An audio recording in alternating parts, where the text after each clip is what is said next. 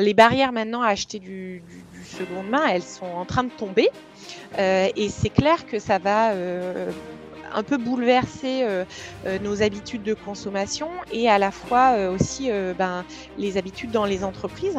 Et d'ailleurs, Frédéric, avec un sénateur Patrick Chaise, ils ont, c'est eux qui ont porté la loi là qui est en train d'arriver, la loi REN pour c'est R2EN, réduction de l'empreinte environnementale du numérique. Et cette loi, en fait, elle justement, elle commence à poser un cadre autour du numérique. Bienvenue dans Back to the Future of Work, le podcast qui vous emmène dans les coulisses du monde de demain. Ce podcast vous est proposé par Team Builder, une plateforme qui améliore le recrutement et booste la coopération et la productivité des équipes grâce à des outils RH et des conseils basés sur l'analyse scientifique des personnalités. Je suis Aurélien Guillon, passionné par la tech et les sciences humaines et fort d'une expérience de 10 ans dans le conseil en management et innovation, je pars à la rencontre d'entrepreneurs, de managers et de DRH pour comprendre comment ils recrutent, onboard, encadrent et inspirent leurs équipes au quotidien. Découvrez dans ce podcast les meilleurs outils, conseils et retours d'expérience pour les envisager dans votre business. On abordera tous les sujets et on parlera surtout de Future of Work. Là où on va, on n'a pas besoin de route.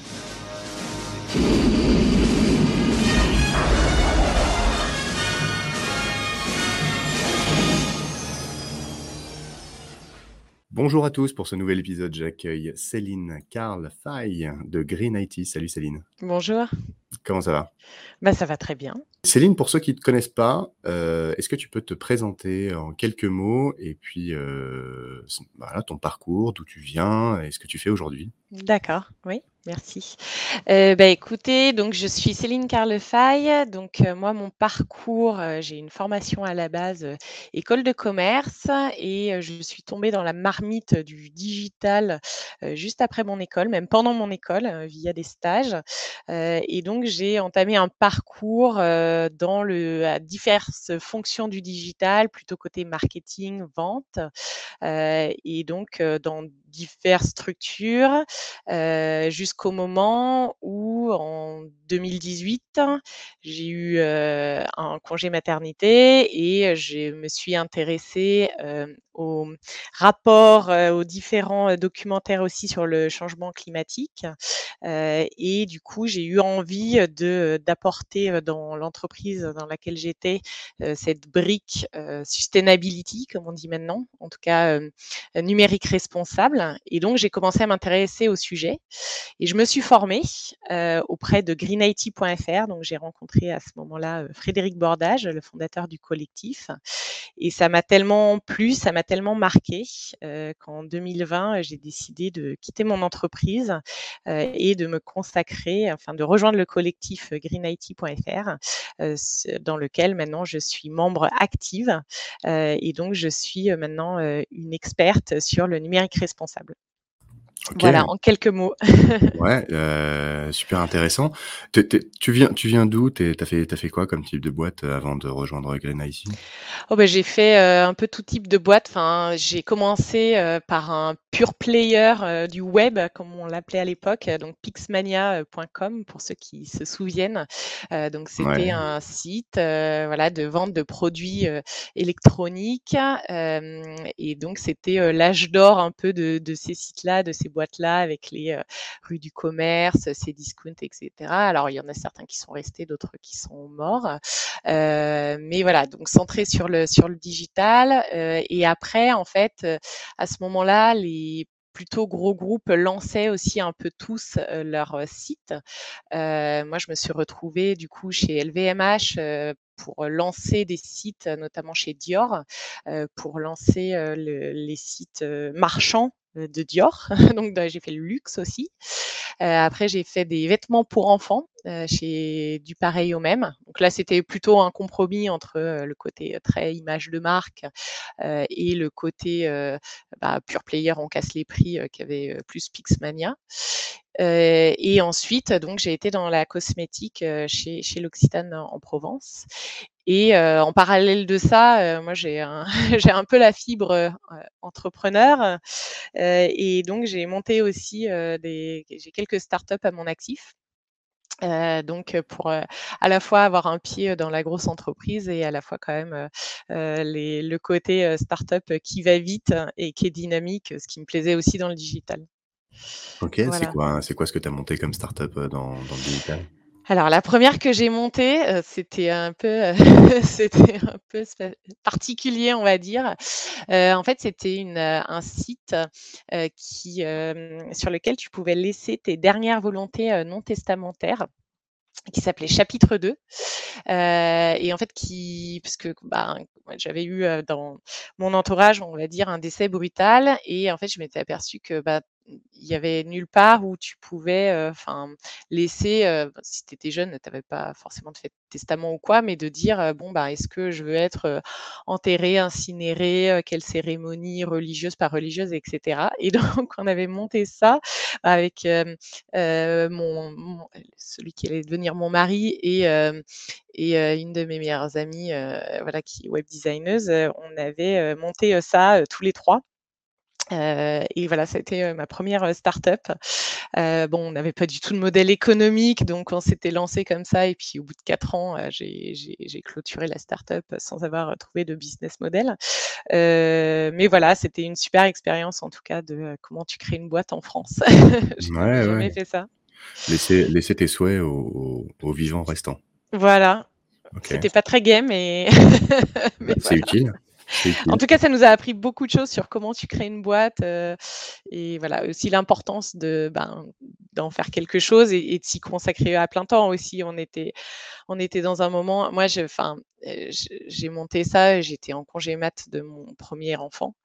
Euh, donc bon, parce que je suis quelqu'un qui ne sait pas trop s'arrêter. Donc en fait, le, premier arrêt que j'ai eu, j'ai monté une boîte pendant ce temps. Et, et, voilà. Après, quand j'ai repris mon job, bah, c'est très compliqué, surtout avec un, nourrisson, de faire et une grosse boîte et une start-up et s'occuper de son bébé accessoirement. donc voilà. Donc ça n'a pas ça a pas pris. OK. voilà. Et puis plus récemment, avec, avec des amis aussi, on a créé une, une entreprise qui s'appelle Bocoloco, qui en fait fait du, c'est un site e-commerce où tu peux acheter des produits en vrac livrés dans des bocaux. et, et, voilà, et ça, ça prend bien, mais pour le coup, parce que ben, les, les, les gens qui ont fondé ça, euh, euh, notamment, s'y sont dédiés. Après, il y a deux personnes qui s'y sont dédiées à plein temps. C'est un peu le secret du, truc, c'est que voilà, moi je faisais ça en parallèle, mais euh, les deux qui ont vraiment pris la direction de la boîte, ils s'y sont dédiés et, voilà, ça marche bien maintenant, ça roule. Mmh, d'accord, OK. OK, donc KPMG, L'Occitane, Pixmania, du pareil au même, chapitre de Bocaux locaux. Euh, KPMG, non. non. KPMG, non. LVMH, peut-être. LVMH. Ah C'était j'ai passé, j'ai passé, de, d'audit de, conseil. j'ai passé à mon actif. Maintenant, j'en fais, justement. Maintenant, je suis passé du, du côté plus euh, consulting, effectivement.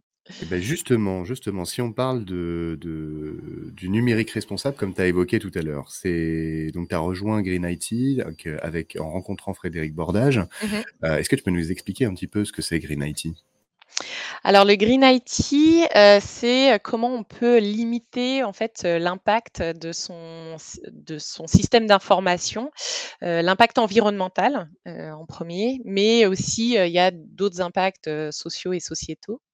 Et l'idée, c'est effectivement de pouvoir déjà prendre conscience parce que aujourd'hui dans les entreprises, c'est vrai que maintenant, depuis au moins 2-3 ans, on va dire, il y a une prise de conscience au niveau de il faut faire son bilan carbone, il faut regarder un peu l'empreinte qu'on a, surtout sur la partie émissions de gaz à effet de serre. On a ces, objectifs avec les accords de Paris, etc. Donc ça, il y a, une prise de conscience, il y a des équipes RSE qui se sont montées à peu près partout. Euh, mais en fait, il y a souvent euh, un énorme trou dans la raquette de ces, de bilans carbone, qui est toute la partie euh, système d'information, même digital, etc. Et pourquoi? Parce que on a vraiment cette vision du digital, enfin du numérique, comme étant quelque chose vraiment dématérialisé. Un peu, voilà, on a cette image du cloud dans les nuages, etc. Et donc, la plupart des bilans carbone, et d'ailleurs, ce n'est pas obligatoire de, le faire, ne prend pas en compte en fait l'impact qu'il y a au niveau du numérique ou du, du SI. Et donc, bah, tout, le, tout le sujet aussi de, Green IT, c'est de faire prendre conscience qu'il y a une empreinte, il y a une empreinte qui est, forte, et comment on peut la limiter en ayant les bons gestes, en ayant les bonnes pratiques, en faisant cette prise de conscience. Et ça, c'est très important parce qu'on voit dans les entreprises, moi j'étais donc la première fois que j'ai porté vraiment cette démarche, donc j'étais encore chez l'Occitane parce que l'idée, c'était d'intégrer ça à mon job.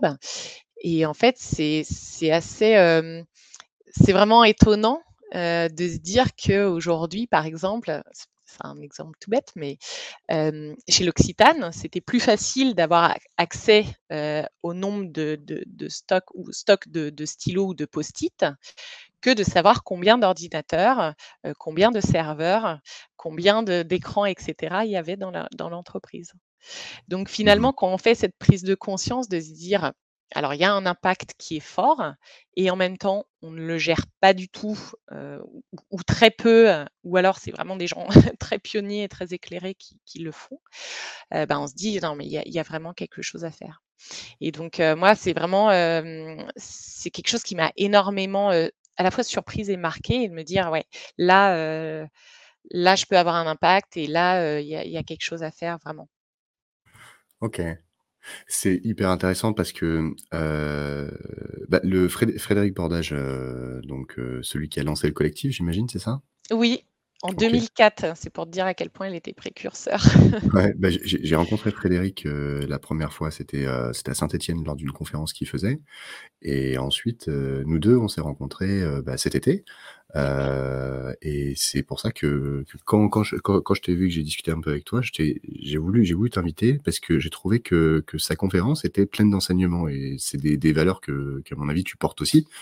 Est-ce que tu pourrais nous faire un petit peu un un résumé de, de, de, ce que vous présentez auprès, euh, ce que vous faites en conf. Vous savez, ça, duré, ça duré une heure et demie, mais bon. voilà, je, je, faire une compte d'une heure et demie. Hein, en gros, ce qui m'avait marqué. Pour, euh, pour, les auditeurs, mais en, en gros, ce qu'on dit, déjà, c'est effectivement, c'est ce premier chose de dire. Attention, euh, le numérique, c'est pas dans les nuages. Il y a une matérialité qui est forte. Et ça, parce que on, on ne s'en rend pas compte, mais aujourd'hui, il y a 34 milliards d'objets numériques dans le monde actuellement. Et, donc, cette matérialité, elle est énorme, en fait, en réalité. il y a des câbles, il y a des infras, il y a des... Voilà, puis tout, ce qu'on a chez nous, on a un Français, en moyenne, il a 15 équipements numériques lui, même dans son foyer, donc tes deux, ça fait 30. Quoi. Et donc, c'est déjà cette prise de conscience de ces matériels, c'est vraiment matériel. et la deuxième chose, c'est de dire effectivement, parce que tu as beaucoup de je dirais peut-être pas jusqu'au mot désinformation, mais en tout cas, ce qu'on va te montrer beaucoup dans les médias, c'est des choses qui finalement ne sont pas le gros de l'impact. On va te dire, ben, débranche ton chargeur de ton smartphone la nuit. On va te dire, il faut que tu passes deux heures à nettoyer tous tes emails. voilà, il faut absolument. Donc, on va encore une fois, il y a plein d'industries qui le font, mais en tout cas, on va culpabiliser, en tout cas mettre un peu la faute sur l'utilisateur en disant ah mais tu consommes de l'électricité, c'est pas bien, etc. Et en réalité, on occulte complètement la partie encore une fois matérielle parce que 80% de l'impact environnemental du numérique, il est sur la fabrication des équipements utilisateurs. Et parce que en fait, on a et, encore une fois, c'est pas sous nos yeux parce que on doit extraire des, quantités astronomiques de la croûte terrestre pour avoir les minerais qui composent nos équipements. Et ça, on le voit pas. C'est dans des mines qui sont à l'autre bout du monde. C'est en République démocratique du Congo. C'est voilà en Chine, etc. Il y a des espèces de, il y a des écosystèmes entiers qu'on est en train de, détruire pour aller chercher ces, ces et nous, on va nous dire ah, attention parce qu'un email c'est une ampoule allumée, je sais pas quoi.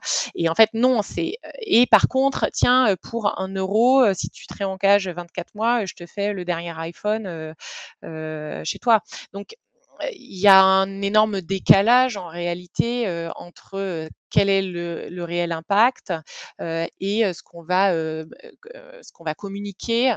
Et, pour le moment, c'est aussi la loi de la jungle au niveau de, tout ce qui est réglementation au niveau de des appareils. Donc en fait, ce qu'on dit nous, c'est déjà geste absolument nécessaire, que ce soit à l'échelle individuelle ou à l'échelle des entreprises, c'est allonger la durée de vie des équipements c'est ne gardez pas votre smartphone que deux ans. Enfin, c'est mortifère euh, au bout d'un moment. Euh, donc, il faut absolument garder plus longtemps ces équipements. Euh, et, ça, vraiment, c'est quelque chose sur lequel on insiste beaucoup. moi, en parallèle du, du, collectif Green IT, je fais partie aussi d'une association qui s'appelle la Fresque du numérique. Euh, donc le format fresque, c'est comme euh, la fresque du climat qui est peut-être la plus connue aujourd'hui en France. Euh, c'est en fait un atelier sur lequel on va t'expliquer les, causes-conséquences de la pollution numérique. Et c'est pareil, c'est un atelier sur lequel on, se rend compte vraiment de, de tout le cycle de vie du numérique, de l'extraction, la fabrication et aussi la fin de vie, parce qu'on génère des déchets électroniques qu'on ne sait pas vraiment gérer. Aujourd'hui, on n'arrive pas du tout à le recycler parce que ben, un smartphone, il y a 50 métaux différents dedans, que c'est beaucoup des alliages. Donc, ben, il, y a des, il y a plein de métaux en toute petite quantité et puis sous forme d'alliage. Donc, aujourd'hui, on en recycle même pas, enfin autour de entre 15 et 20% Et quand on, quand on les a collectés, parce que la plupart du temps ça entre même pas en, filière de collecte.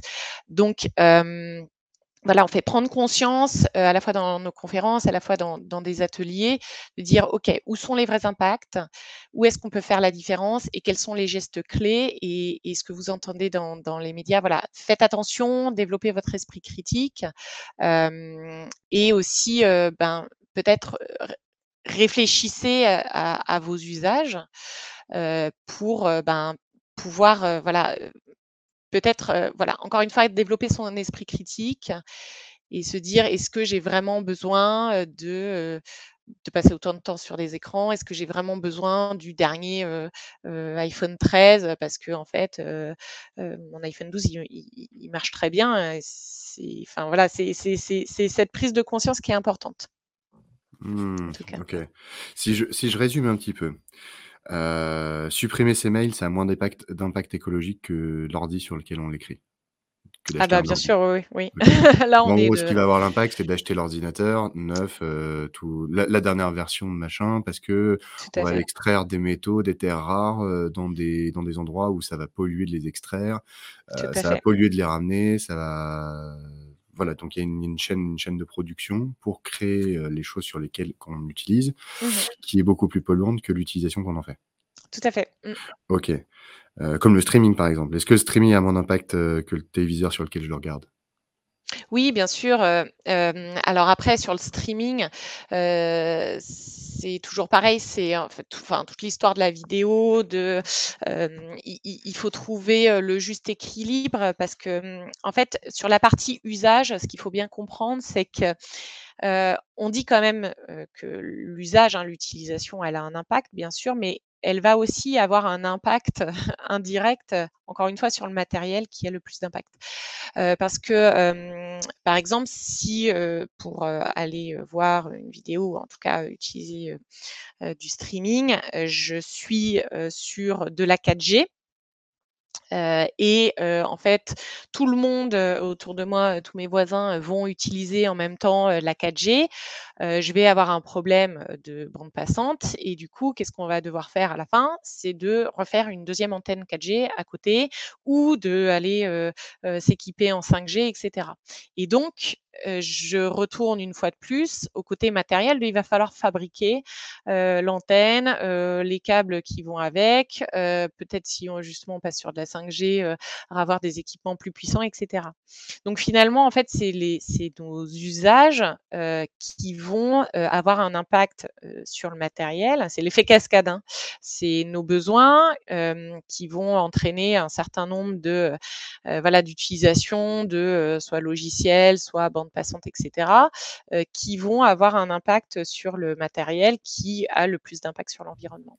Et donc cet effet cascade est mmh, là où il est important, c'est que effectivement, il faut, il faut se questionner sur les besoins et sur les usages. Donc le streaming, il n'est pas mauvais en soi, il est, mais il y a certaines bonnes pratiques de dire ben, plutôt sur du Wi-Fi, de la fibre, etc. Parce que avant que ces réseaux ils soient saturés et qu'on doive en reconstruire d'autres, bon, on, a, on a quand même beaucoup de marge.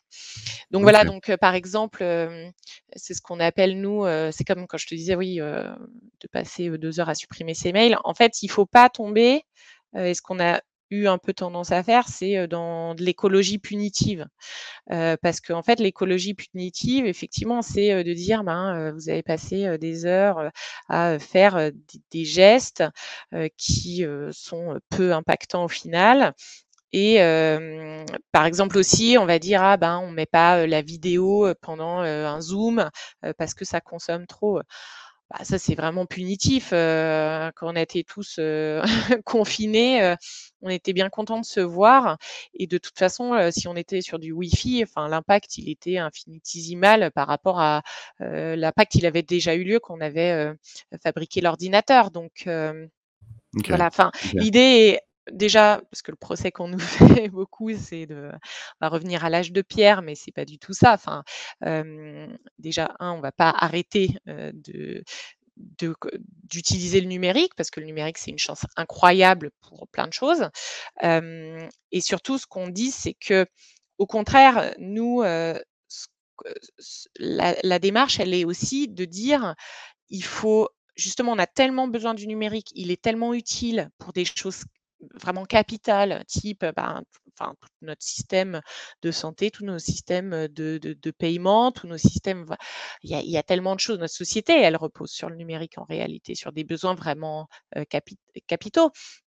Et donc, nous, on dit, il faut absolument garder de la ressource parce qu'au rythme où on va, ben, potentiellement, dans 20 ou 30 ans, on n'arrive plus à fabriquer des équipements. Donc, à un moment donné, on va avoir une rupture de service.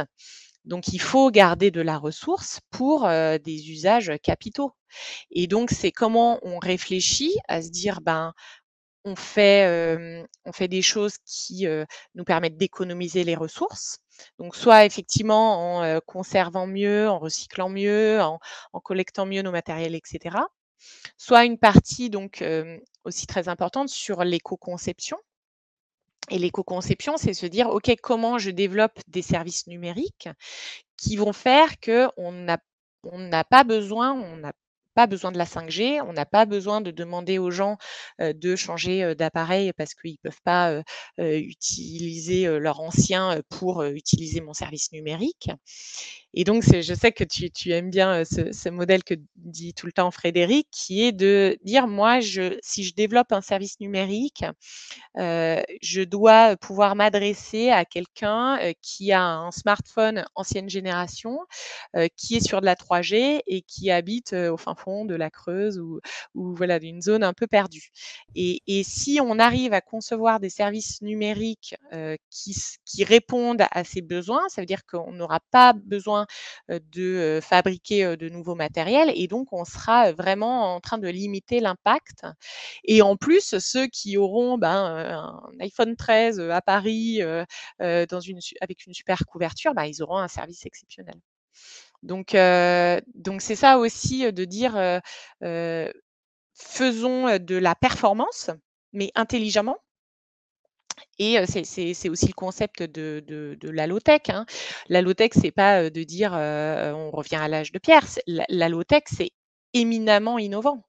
Mais c'est de l'innovation qu'on appelle frugale et c'est de se dire: «OK, qu'est-ce que j'ai comme ressources à disposition et comment je m'en sers pour avoir un service d'une grande qualité, d'une grande performance, mais tout en étant en fait, euh, bah, presque dans le ouais, dans le dans le bon sens en fait et dans le, euh, dans la mesure de ce que de ce que j'utilise et pas une espèce de fuite en avant, euh, de, voilà dans dans 10 ans, on est à la, 12G et à l'iPhone, 36. Enfin ça à un mmh. moment donné, ça n'a ça n'a plus aucun sens, quoi. OK. Alors si je repars juste un petit peu en arrière, du coup, je résume un petit peu. Euh, on a parlé du numérique, euh, dans dans la consommation énergétique, euh, et j'imagine aussi sur les gaz à effet de serre. On s'imagine que c'est énorme, mais en fait pas tant que ça. Moins en tout cas que la construction des du matériel sur lequel on utilise on consomme le numérique. donc ça a un impact, sur l'environnement. Mmh. Donc c'est cette extraction de matières premières. Euh, et tu as dit tout à l'heure que on pourra plus produire le numérique d'aujourd'hui euh, dans la société de demain. Et que et après, tu m'as parlé de low-tech. On a parlé euh, de d'actions qu'on pouvait mener aujourd'hui pour réduire un peu cet impact, comme euh, le recyclage, changer les usages, rallonger la durée de vie des équipements, euh, peut-être prendre du reconditionné, j'imagine, euh, éco-concevoir mmh, mmh. ce que ce qu'on ce qu'on fait. Est-ce que, pour avoir pour avoir un chiffre, est-ce que toi, tu as, une ressource ou plusieurs ressources naturelles, qui vont arriver, à on va dire à extinction, à épuisement? Et ce sont lesquelles et d'ici d'ici combien de temps selon selon la dynamique de consommation qu'on a aujourd'hui? Ouais, alors la le la ressource qui est le plus, euh, en voie d'extinction, on va dire, hein, parce que c'est vrai qu'il faut il faut se rendre compte qu'on est on est dans un environnement fini, hein, les les ressources. En fait, les les métaux, hein, c'est vraiment le, euh, on a on a eu le charbon au 19e siècle, on a eu le pétrole au 20e siècle et heu, maintenant la ressource stratégique, c'est vraiment ces minerais, qui composent le numérique. Et un des premiers, un minerai qui va arriver à épuisement, donc c'est l'antimoine. Euh, l'antimoine, c'est euh, utilisé euh, dans la partie électronique des, équipements. Et l'antimoine, on estime qu'il reste entre 4 et 12 ans de réserve. donc oui, si on trouve un nouveau gisement demain, bien sûr, ce chiffre il va repartir à la hausse. Si et sinon, peut-être qu'on trouvera une alternative, etc. Mais la manière dont aujourd'hui on conçoit nos équipements, on n'a plus, on n'aura plus d'antimoine et donc il va falloir trouver, faire autrement. Donc c'est ça, c'est ça qu'on montre aussi et, les autres, les autres minerais, c'est pareil. Et en fait, ça ne veut pas dire aussi que ça va s'arrêter du jour au lendemain parce que encore une fois, on peut peut-être trouver des alternatives, etc. Mais et même pour les, pour les autres minerais, on va devoir, on, creuse là actuellement de plus en plus loin dans la croûte terrestre pour trouver. Donc en fait, ça coûte de plus en plus cher d'aller trouver ces minerais. ça a un coût écologique de plus en plus important parce que effectivement, on excave des quantités. Enfin, si vous voyez des reportages avec des machines, mais qui sont, qui, est juste la roue, ça fait un étage, ça fait, ça fait un, immeuble de six étages. Enfin, c'est les plus grosses machines jamais construites par l'humanité Franchement, c'est impressionnant. Et donc, ça a un coût écologique absolument désastreux. Et donc, plus ça va et plus on, les, coûts humains, environnementaux et financiers sont importants. Donc, ça va être de moins en moins rentable d'aller d'aller chercher ça. Et du coup, les équipements aussi vont être de plus en plus chers. Et ce qui va se passer, encore une fois, ça ne va pas être s'arrêter du jour au lendemain, mais ça va être réservé ben, à des gens qui auront les moyens. Et on va la, fracture numérique qu'on connaît, et, c'est marrant parce que il y a certains, la, fracture numérique, c'est aussi un, concept où on dit oui, il faut que tout le monde on, va résoudre la fracture numérique, par exemple là, dans les collèges ou dans les lycées, euh, on donne euh, une tablette à chaque collégien, on se dit c'est bon, on a fait le job sur la fracture numérique, mais ce qui nous attend, c'est que alors on est en train déjà d'aggraver le problème en faisant ça. Ce qui nous attend, c'est que la fracture numérique, elle va se faire au niveau de, populations entières qui n'auront pas accès, et c'est vraiment être les 10% les plus riches qui auront qui auront les moyens d'avoir ces équipements-là. C'est ça, c'est genre mmh. l'iPhone l'iPhone 22, il coûtera 10 000 euros. Bah, les, les, 4, les 4 milliards d'individus restants sur la planète qui, qui, vont passer inexorablement euh, au numérique un jour, euh, s'équiper d'un PC ou d'un téléphone, ils auront plus que des, des Nokia 33. c'est ça, si on arrive à les remettre en service. Mais, mais, mais l'humain est créatif, donc euh, peut-être qu'effectivement, on va, on va arriver à remettre en service des choses où on n'aurait pas. C'est déjà un peu ce qui se fait, c'est-à-dire mmh. dans. Là, par exemple, je fais un parallèle, je, je m'autorise cette petite parenthèse, c'est quand, quand tu vois que WhatsApp euh, a, a, fonctionné dans le monde, c'est qu'ils ont, ils ont créé en fait un système de messagerie pour des populations qui n'avaient pas d'antenne 3G, GSM, etc., et qui passaient par, par Internet. Euh, et du coup, ça, ça fait un boom dans les, bah, dans, dans, les pays en développement, euh, ce service-là. Et du coup, euh, bah, ils, ils, ont créé le SMS pour, pour des populations qui n'avaient pas accès euh, à, à, ce moyen de communication avant. Et c'est pour ça qu'ils ont, ils ont eu euh, ce, ce succès-là et après être achetés, patati patata. Mais du coup, en créant, euh, en créant des, eux, eux c'est des populations qui sont effectivement, qui vont arriver après euh, celles qui sont déjà équipées en matériel numérique euh, comme nous on le connaît, vont arriver sur des technologies qui seront entre guillemets plus limitées que ce qu'il y a aujourd'hui, c'est ça? Oui, et ça ne veut pas forcément dire que ce sera moins bien. Hein. Peut-être justement, euh, euh, ils, vont, euh, ils vont être plus innovants, euh, plus malins, et justement, ce sera de, de la low-tech avec les ressources qui seront disponibles, et ça ne veut pas forcément dire que ce sera moins bien. Il faut aussi, je pense, remettre un peu en perspective la notion de progrès. c'est quoi le progrès en fait? Parce que est-ce que la 5G, c'est vraiment un progrès Enfin, c'est une question, hein. C'est une question parce que est-ce que se dire, ben voilà, le, le progrès, c'est d'avoir toujours une plus grosse bande passante où on peut utiliser des services toujours plus lourds, etc. moi, je pense que le vrai progrès, en fait, la vraie innovation, elle est plutôt sur se dire, OK, comment je fais mieux avec moins et comment je fais de l'innovation avec des ressources limitées? Et, encore une fois, on peut être très créatif, justement, quand on a des ressources limitées. et le progrès, il est peut-être, il est peut-être plutôt là. Moi, je le vois comme ça, en tout cas. Et en tout cas, les, on voit que les entreprises qui cherchent des solutions plus low-tech, en tout cas en économisant à la fois les ressources, mais aussi je prends un exemple que je connais bien parce que moi j'ai été longtemps du coup responsable de, de site internet et je, je devais vendre, je devais, mon métier c'était de vendre des produits par internet.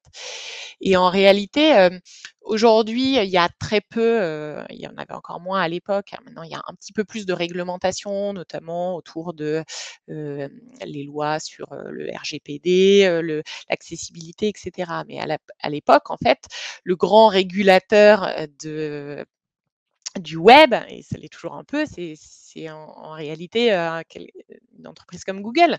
Parce que Google, en fait, euh, euh, toutes les entreprises s'alignent pour être le mieux référencé possible dans, Google. Donc, au final, les, ce que Google impose pour remonter dans son algorithme, c'est un peu ce qui va faire la loi. Et donc, Google, ces dernières années, en, enclin les, entreprises, les sites en tout cas, à être les plus légers possibles. C'est ça, c'est convainc-moi, convainc en un minimum de mots. Voilà, et c'est et donc il y a vraiment un, des premiers indicateurs qu'on regarde quand on gère un site internet et qu'on qu'on est sur Google Analytics, c'est le loading time, c'est enfin c'est la vitesse de chargement des pages.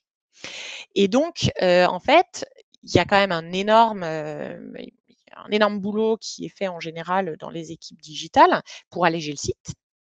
Et ça, c'est quelque chose qui donc plus le site est léger et mieux on, enfin plus on va faire de, business et le taux de conversion, euh, voilà, moi je, connais bien ça.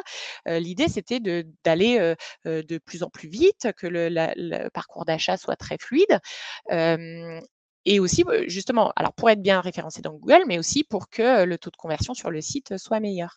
Et ça, ça rejoint complètement le, l'idée de, de, de, l'éco-conception, puisque en fait le site rapide, léger, etc., avec le moins de requêtes possible, bah, ça va faire moins de charges sur, sur les, hébergeurs, donc moins de serveurs qui tournent dans des data centers, pas l'obligation pour quelqu'un sur son mobile de se dire ah faut que je change de mobile parce que j'arrive à j'arrive pas à acheter sur les sites etc vraiment je rame etc et donc en fait Google avec tout son sans le savoir hein, en fait était quand même à, contribuer en tout cas à ce que les sites soient de plus en plus légers et ça donc c'est là où on voit que la, performance encore une fois rejoint la notion de frugalité et pas l'inverse. C'est-à-dire qu'en faisant plus, simple, ils, ont été, meilleurs, entre guillemets, par la sélection naturelle. Tout à fait. Et les sites qui sont les plus légers, et notamment sur mobile, hein, un des derniers algorithmes de mise à jour d'algorithmes de, Google, favorise les sites qui sont notamment sur mobile les, les, plus simples et les plus rapides. Ouais, ouais. Puis on peut le voir aussi sur qui a gagné entre Yahoo et Google, quoi. Ah ben, c'est le cas d'école hein, qu'on montre effectivement. voilà, Yahoo pareil, toujours repartir du, besoin utilisateur. Euh, le besoin utilisateur euh, sur Yahoo ou Google, c'est de, enfin, c'est un moteur de recherche et je veux rechercher euh, une information sur Internet. Et si on regarde Yahoo, qui était quand même le gros moteur historique dans les années 2000, tout le monde était sur Yahoo, Google n'existait pas. Et, et donc, en fait, le, moteur de recherche, maintenant, si on va sur Yahoo, il y a une petite barre de recherche en haut, mais derrière, on a la météo du jour, les dix dernières actus, de la pub avec des bannières partout, etc. Et alors que Google, bah, on arrive, il y a une barre de recherche, on tape fin de l'histoire. Et, d'ailleurs, le site, il est beaucoup plus léger, voilà. Donc, et finalement, ben, les, il y a 4 millions d'utilisateurs qui ont préféré Google assez rapidement parce que ben, ça revenait à mmh. juste répondre à leurs besoins utilisateurs. Et puis Yahoo, maintenant. je me rappelle, je me rappelle de Yahoo à l'époque, c'était, ça fonctionnait un peu comme une bibliothèque. Il y avait des vidéos, des, des photos un peu partout euh, ah, j'ai l'impression que c'était hein. ouais, j'y suis depuis, je t'avoue. ouais, mais ceci dit, euh, Yahoo, ils sont encore très forts euh, au Japon. Et mais parce que les Japonais, ils aiment bien ça. C'est une autre culture digitale, hein, moi qui ai bossé sur l'international. Quand tu passais sur Google, tu avais juste la barre de recherche toute simple, alors que quand tu arrives sur Yahoo, c'était foisonnant de, de, de, vidéos, d'informations, de, photos, etc. Et, et, effectivement. Donc du coup, ok, deux versions d'un même logiciel. Donc d'un côté, tu as le, as le, le, joli, un peu obèse avec de multiples fonctionnalités, et de l'autre, tu as le pas, pas aussi sexy, mais plus rapide, et ça fonctionne parce qu'il y a une seule bah, Pas aussi sexy, euh, je suis pas sûre, hein, parce que en fait, c'est vraiment, enfin. Euh, la, sursollicitation aussi, euh, enfin le l'œil humain aime bien aussi le côté épuré et, les choses qui clignotent dans tous les sens. C'est c'est pas c'est pas efficace. Hein. C'est pas efficace. Tu as le même exemple sur le site de la SNCF. Alors ils, en sont un peu revenus de ça, mais tu allais sur sur Voyage SNCF. Alors maintenant, c'est oui SNCF, mais quand tu allais sur Voyage SNCF, tu avais. Alors, euh, franchement, pour acheter un billet de train, il y a eu une, époque où il fallait vraiment en vouloir. Hein, euh, parce que, euh, voilà, tu arrivais, tu avais direct une pop-up de prends l'avion pour aller en week-end, machin, la promo, le truc, et nana, et connecte-toi, attention, machin. Et tu ah, étais là, genre, mais je veux juste acheter un billet de train. Et du coup, en fait, il y a des, il y a d'autres sites qui se sont montés en réponse à ça. Tu as eu Captain Train et puis maintenant tu as Trainline et tu arrives sur ces sites et c'est genre rentre ton, ta gare de départ, ta gare d'arrivée, tu as les horaires, fin de l'histoire. Et, en fait, tu as beaucoup de gens qui ont switché sur ce type de site parce qu'ils n'en pouvaient plus de, de, de, de, site de la SNCF. Et donc voilà, je pense que aussi on est tellement sursollicité sur des sites, etc. Donc, plus tu arrives sur des sites qui vont être simples, épurés, etc. Et tu as, un peu cette, cette impression de Ah oui, ça va mieux.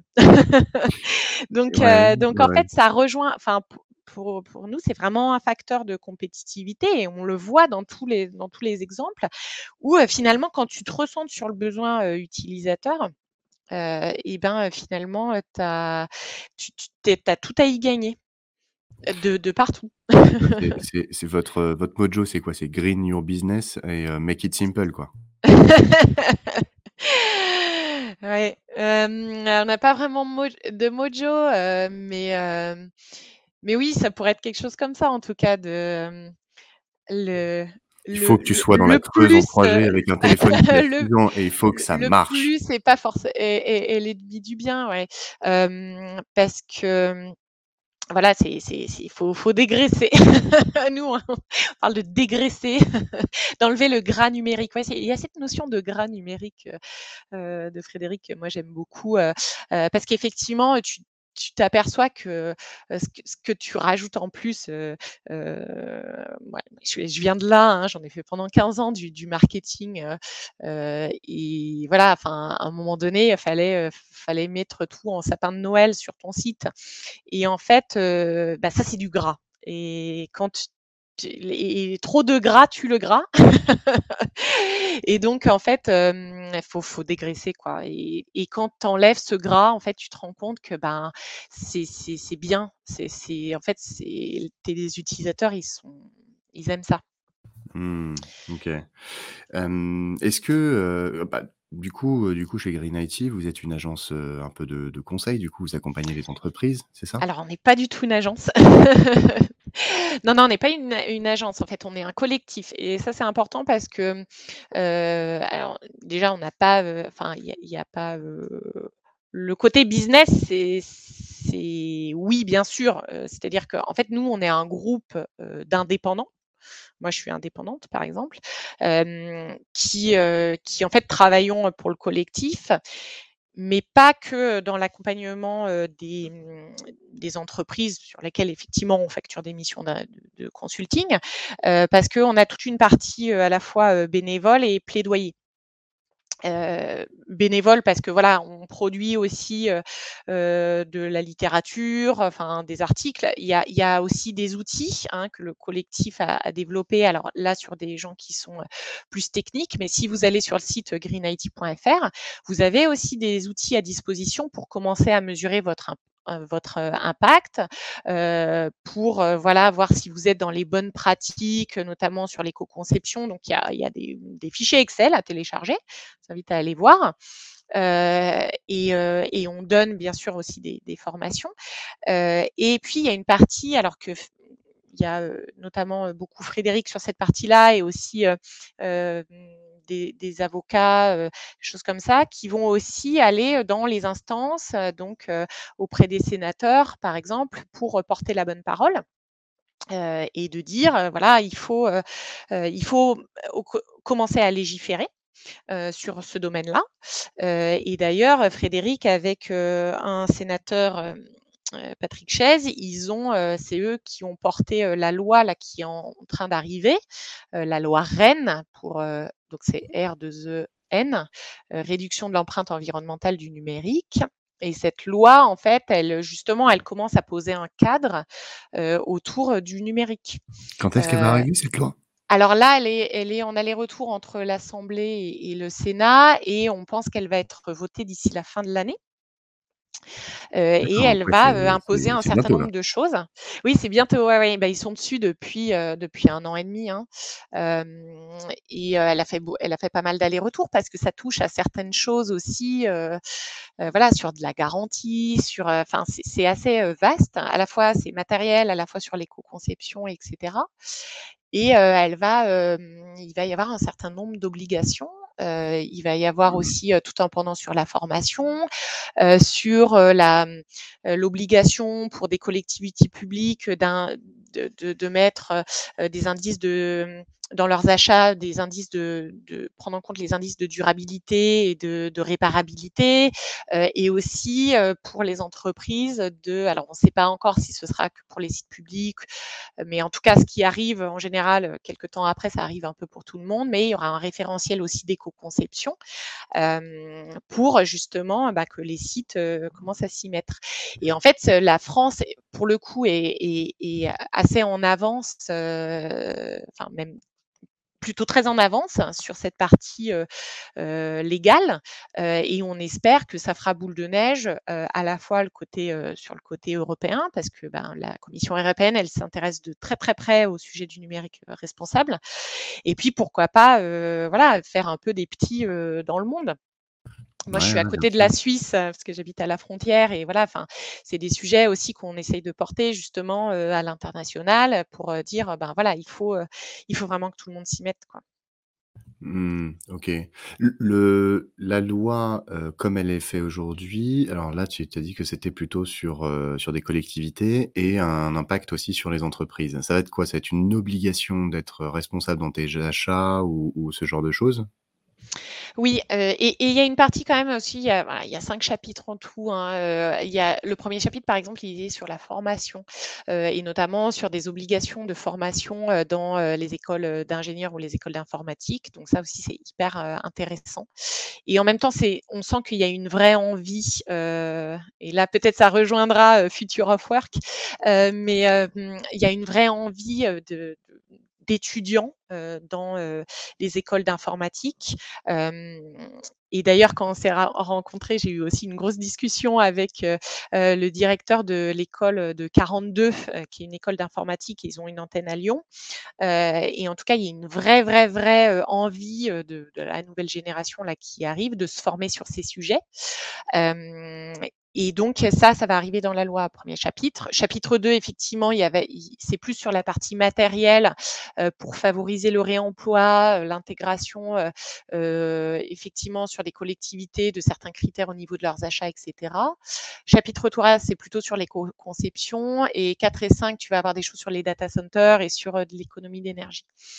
Mais voilà, donc donc c'est assez complet en fait cette loi parce que ça touche à vraiment différents sujets autour du numérique et euh, il y a eu une vraie réflexion et, et on voit que justement bah, il y a des experts du collectif derrière euh, parce qu'il y a une vraie réflexion sur un peu tous les pendants de comment on peut faire bouger les choses.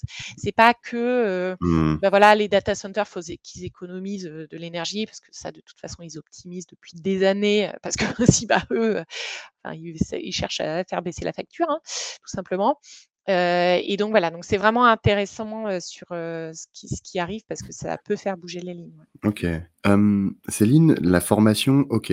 Le mmh. matériel, le réemploi, le recyclage, le reconditionnement, ok. L'éco-conception, on en a parlé tout à l'heure, faire que ça marche, simplifier, make it simple, green your business. Les, les, quand tu as dit 4 et 5 qui étaient passés très rapidement, c'est quoi data software et économie Non, c'est pour euh, optimiser les data centers, justement, faire qu'ils produisent moins de. Ah, c'est data center. Data center, pardon. D'accord, ok. D'accord. Et euh, le, dernier, c'était quoi? Économie d'énergie? Non, sur le dernier, tu as aussi, tu vas avoir sur les territoires publics, sur les mmh, collectivités, le ça va être une obligation aussi pour le, local de euh, d'avoir un plan euh, sur euh, du numérique responsable, parce que tu sais maintenant les communes elles doivent avoir des plans climat. Et donc, ça va rejoindre le fait que aussi, en tout cas, je sais plus si c'est au niveau des communes ou du, de l'échelon en, dessous, en dessus, mais de d'avoir aussi une réflexion locale. Mmh, d'accord, ok, ok, je vois. à ton avis, qu'est-ce qui va disparaître? Quels sont, pour toi, les process ou les pratiques qui vont disparaître? Mmh. J'espère, le côté, le côté fuitant en avant. Enfin, c'est pas que j'espère, c'est je pense qu'on n'a plus trop le choix. Tout le côté, alors ça avait été proposé dans la loi, ça n'a pas été gardé par l'Assemblée nationale, mais d'interdire en fait, le côté, smartphone à 1 euro si tu te réengages X mois. parce que ça, on va on va plus pouvoir, se le permettre. Et donc à mon avis, ça, ça va ça va disparaître. Donc il va falloir que, ben, les opérateurs vraiment, fassent, leur, leur révolution, hein. donc ça, j'espère en tout cas que ça va être des pratiques qui vont disparaître. Et Ouais, après, je je vois pas trop d'autres choses comme ça qui me viennent directement. Je pense que l'évolution enfin, je sais pas s'il y a des choses qui vont disparaître, telles quelles. justement, c'est peut-être l'évolution, c'est peut-être plutôt de garder plus longtemps, de faire moins le côté: «Hop, ça disparaît». Et et en tout cas, j'espère aussi que peut-être ce qui va disparaître, c'est le côté, justement, bah, on est, en 2025, on sera à l'iPhone 26 quoi. et que vraiment, le grand public va prendre cette, conscience de cette sobriété qu'il faut avoir et je pense que c'est mais la prise de conscience, là où je suis assez optimiste, c'est qu'elle est quand même, aussi dans plein d'autres, dans plein d'autres domaines.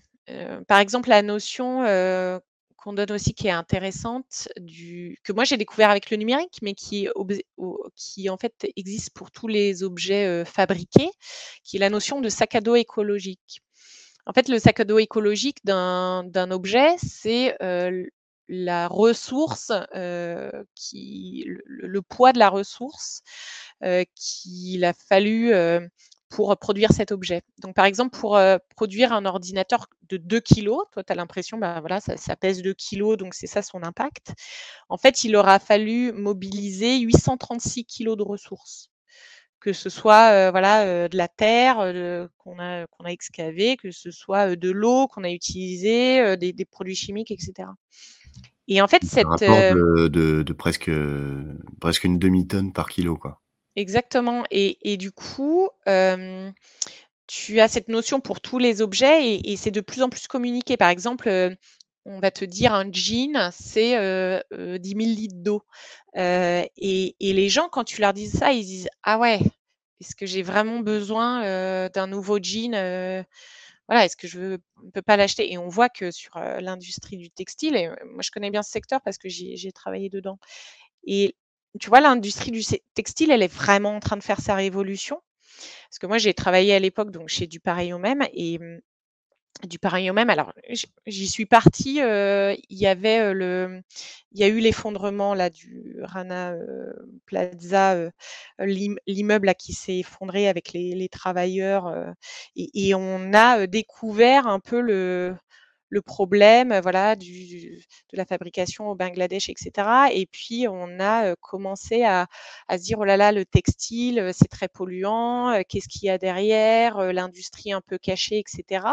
Et il y a eu beaucoup, beaucoup de documentaires, de communication, les marques qui du coup s'y sont mis en disant bah voilà on va faire beaucoup plus de, de choses avec des matériaux recyclés. Bah il y a une vraie, vraie, vraie. il y a, 2013 il me semble.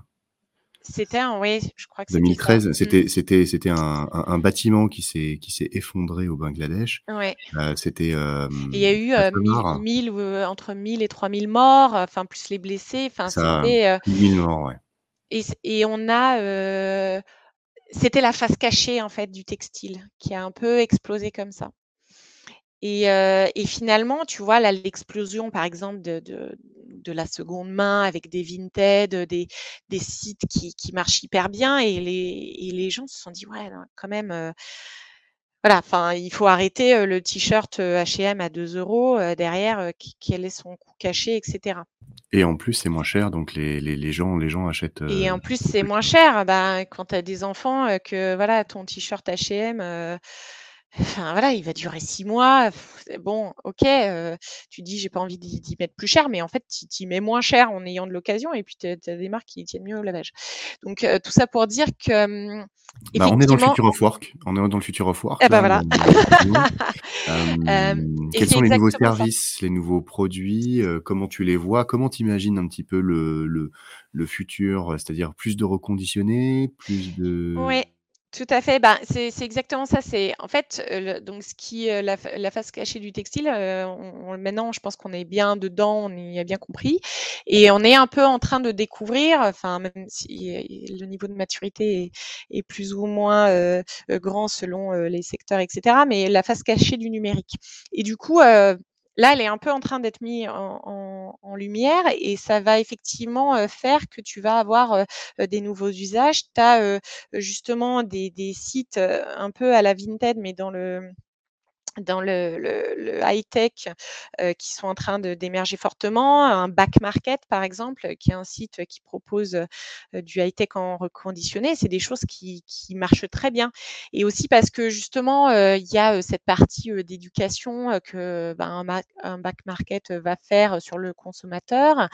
De dire aussi de rassurer. Je pense qu'il y y a un côté où il faut rassurer, le le consommateur parce que, bah, ton smartphone, tu vois, c'est un peu, c'est un peu ton doudou et as, on est un peu tous, des des des drogués de de nos appareils et si on se dit: «Oh là là, j'ai pas envie d'acheter de la seconde main parce que si, heu, s'il tombe en rade, comment je vais faire? Je peux pas rester 24 heures sans portable» et donc ils ils font un gros travail aussi, justement sur en disant: «Bah, le reconditionner, c'est vraiment, Enfin, moi moi j'ai acheté, un équipement, sur Back Market, enfin, franchement, tu m'aurais dit qu'il était neuf, je te croyais. C'est vraiment, assez impressionnant et surtout, il prolonge la garantie. Il redonne une garantie de un ou 2 ans, heu, sur un appareil. Donc vraiment, il y a enfin, les barrières maintenant à acheter du du du seconde main, elles sont en train de tomber, heu et c'est clair que ça va, heu, un peu bouleverser, nos habitudes de consommation et à la fois, aussi, ben, les habitudes dans les entreprises. Heu, puisque, ben, tu vas avoir, le service, achat, heu, IT, qui, va devoir complètement, qui va certainement beaucoup, se transformer. Et ils ont commencé à se transformer pour, intégrer, la durabilité de toute façon, ils le font pas forcément encore sur la partie numérique, Heu, mais voilà, il y a beaucoup de boîtes qui ont déjà transformé pour, heu, ben, heu, changer, heu, soit de fournisseur d'élec d'électricité ou de ou autre chose, en tout cas, d'avoir des matériaux, heu, durables, recyclés et cetera.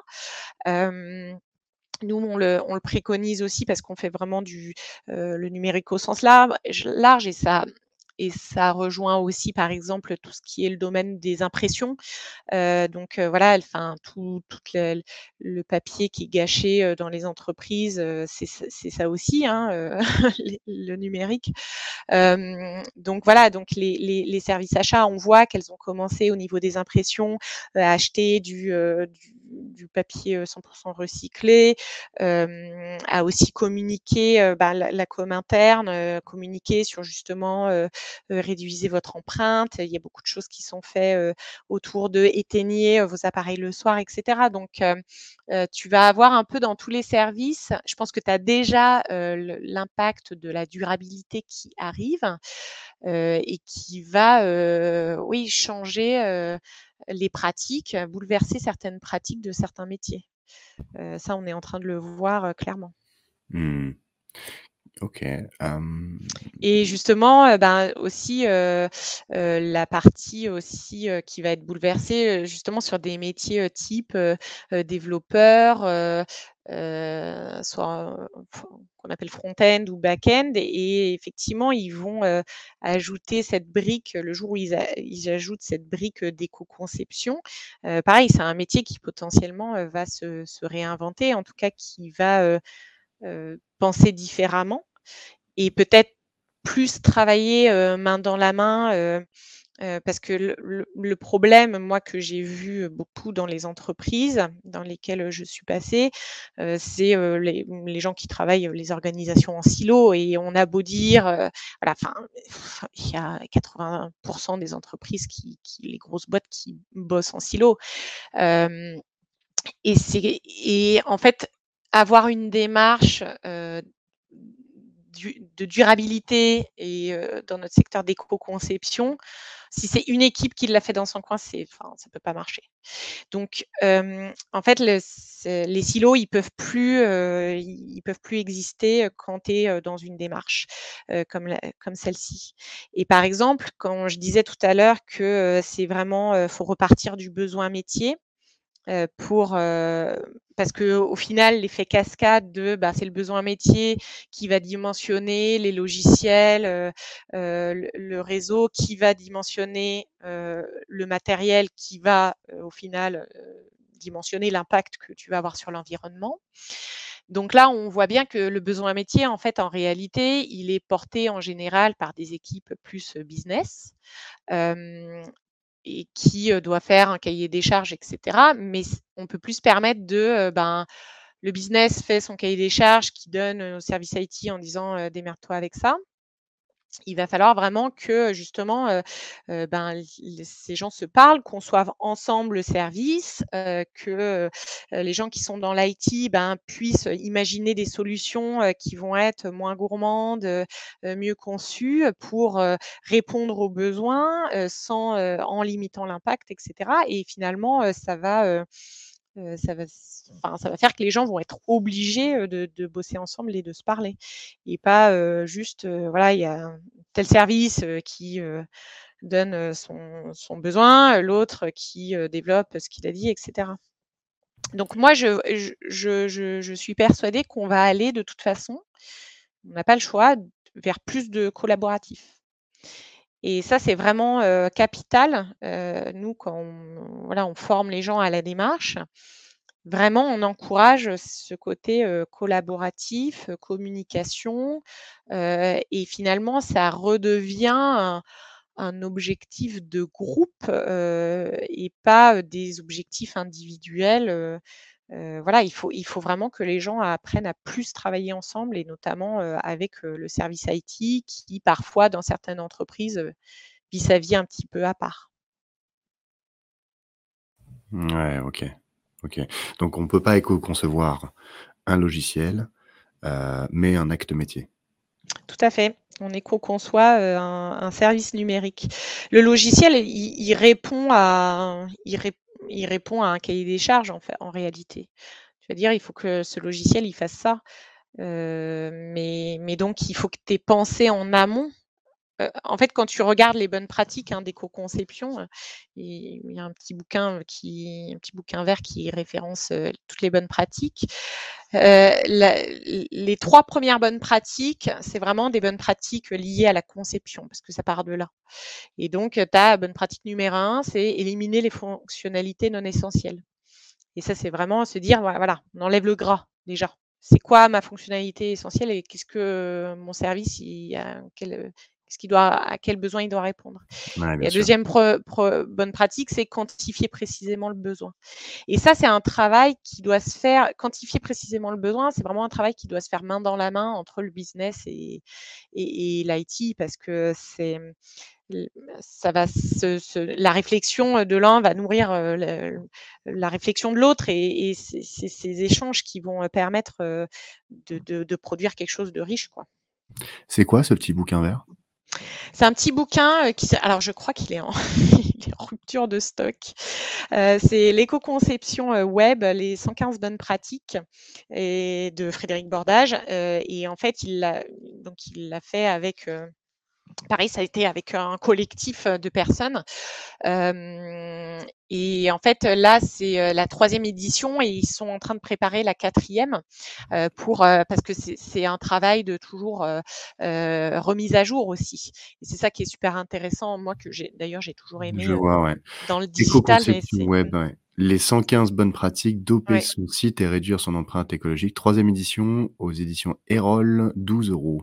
En papier, 8 euros en 8,49 euros en numérique et papier numérique 15 15,99 Voilà, et ça, en fait, sur le, donc sur le site hein, greenIT.fr, si vous allez sur le site, en fait, vous allez avoir, vous pouvez télécharger la liste Excel des bonnes pratiques, mais vous n'aurez pas le détail. Et en fait, dans le petit bouquin, il y a vraiment le détail avec des exemples, etc.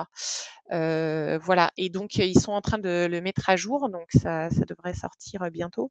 surtout parce qu'il est, je crois qu'il y en a plus beaucoup. et, aussi parce que justement, bah, c'est un travail continu. de, mise à jour avec les, nouvelles informations, les nouvelles données qu'on a. Et c'est ce qui est intéressant aussi, c'est que ça évolue. ce que j'ai toujours bien aimé dans le digital, c'est que c'est un, c'est un secteur qui se, qui se réinvente constamment et qui mmh. voilà, se fait un peu son autocritique et, et plus ça va et plus, enfin voilà, faut, faut rester à jour. eh ben, c'est pas mal ça déjà. Ok, donc on, a, on a parlé aujourd'hui de, d'éco-conception, de, de, ce qui allait se passer dans l'avenir, de la sobriété numérique, de la dynamique qui va de plus en plus vite sur la consommation des ressources et qu'il faut, il faut un petit peu réagir, fabriquer moins d'équipements mais que ça dure plus longtemps, que attention, dans plusieurs générations, si on pourra plus produire le numérique euh, d'aujourd'hui, que ça a un impact majeur sur l'environnement, attention, les extractions de matières premières, etc. Make it simple. Je retiens, je retiens ça, moi, dans ma tête. C'est make it simple sur ton business. Euh, vois euh, éco-conçoit ta solution, ton logiciel, ton produit, ton service. Euh, simplifie ton acte métier. Qu'est-ce que tu veux vraiment donner aux gens et qu'est-ce qui leur est vraiment utile? Et en fait, c'est une fonctionnalité point barre. Et il faut que ça fonctionne partout et pour tout le monde. Euh, et t'es pas obligé de faire des trucs qui sont euh, hyper euh, obèses, hein, si on veut rester dans le gras, euh, obèses numériquement, jolis, etc., qui prennent un, un, un maxi temps à charger, etc. Parce qu'au final, Google, qui est quand même la plateforme qu'on utilise tous, euh, ne te mettra pas en avant parce que plus tu mets simple, euh, plus il te mettra et te mettra en avant. Euh, que supprimer ses mails, ça a moins d'impact écologique que sur l'ordi sur lequel on écrit. Le streaming aussi, pareil que par rapport au téléviseur.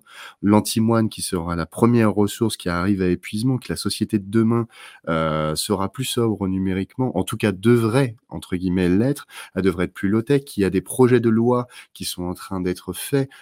pour aller dans ce sens sur euh, plusieurs, euh, plusieurs thèmes. Alors, euh, tu sais, je prends toujours tout un tas de notes, donc le matériel, les bien gratté, hein le data center, les territoires, les collectivités, la consommation d'énergie. Donc, il va y avoir, il y a des choses qui, il y a des choses qui arrivent, les, les amis, et ça va, ça va bouger un petit peu sur, sur ce sens-là. Et toi, Céline, avec ton collectif aussi, et qui n'est pas une agence, hein, j'ai bien retenu, vous êtes, vous êtes dans, en marche sur sur, euh, sur ce sur ce programme de d'éco-conception, de numérique responsable, d'éco-conception, et, et, je trouve ça, je trouve ça top. Maintenant, en ayant dit tout ça aujourd'hui, parce que je vois que l'heure avance, ça fait déjà plus d'une heure qu'on a qu'on a commencé cet épisode, j'ai une question, une dernière question pour toi, Céline. T'es prête?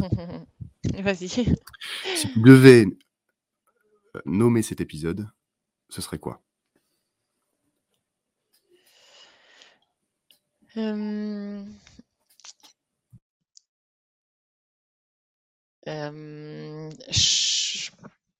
Changeons la face du numérique. Ça marche, changeons la face, du numérique. Allez, ce sera, ce sera ça. je sais pas, je sais pas si ça recouvre tout, mais. Bah, au moins, changer, changer, changer, changeons euh, pour un numérique plus responsable. ok. Donc le... je, ferai, je ferai un mix entre les deux ou euh, moi je, je, prends la première ou la deuxième, c'est toi qui me dis. Euh... Ou changer, changer les organisations pour un numérique plus responsable. c'est pas mal, ça, ça commence à se préciser. Ok, changer les organisations, ou changeons, pardon, tu... changeons les organisations pour un numérique plus responsable. Ouais, c'est pas mal ça, ça me va bien. Parce qu'en plus, je pense que de toute façon, les, organisations, elles, vont, elles vont pas avoir le choix de changer, que voilà, il y, a des nouveaux métiers qui vont arriver, mm. euh, euh, voilà, peut-être des référents euh, numériques responsables, et, voilà, enfin, en tout cas, il y a, oui, ça, ça, et, ça, ça ouvre tout un tas aussi de perspectives, de, de jobs super intéressants. Ok, bah top, top, top. Merci, merci beaucoup Céline euh, pour, bah, merci à toi. ensemble. Euh, c'est terminé pour aujourd'hui. Merci d'avoir écouté cet épisode jusqu'au bout. Si vous voulez soutenir ce podcast et faire en sorte qu'il continue d'exister, partagez-le à vos contacts et partout où vous pourrez. Si vous voulez recevoir les prochains épisodes directement dans votre boîte mail, contactez-moi directement sur LinkedIn, Aurélien Guillon. Si vous pensez à quelqu'un qui pourra intervenir dans un futur épisode, n'hésitez pas à nous mettre en relation par mail sur contact at teambuilder.fr. Retrouvez tous les épisodes sur vos plateformes préférées et n'hésitez pas à noter cet épisode 5 étoiles partout où vous pourrez. Votre futur n'est jamais écrit à l'avance. Faites qu'il soit beau pour chacun d'entre vous. Merci Céline. Merci Aurélien.